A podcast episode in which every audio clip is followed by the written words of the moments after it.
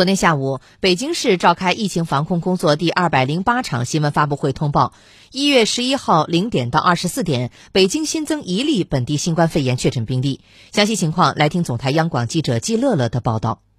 确诊的本地病例是一名五岁男童，现住顺义区北石槽镇北石槽村。一月十号，作为确诊病例密切接触者进行集中隔离医学观察，核酸检测结果为阳性。一月十一号，诊断为确诊病例，临床分型为普通型。在发布会上，北京市疾病预防控制中心副主任庞星火表示，当前北京市境外输入风险和本地新增农村家庭聚集性疫情交织，防控形势依然严峻复杂。农村地区要落实各项防控措施，对流动人口、老人、妇女、儿童等群体和学校、托儿所、养老机构等场所要高度关注，严格管理，加强村域环境卫生综合整治。小诊所、小药店要按规定落实登记报告等防控工作；小餐馆、小便利店等七小门店要做好员工健康监测。环境整洁及定期消毒等防控措施。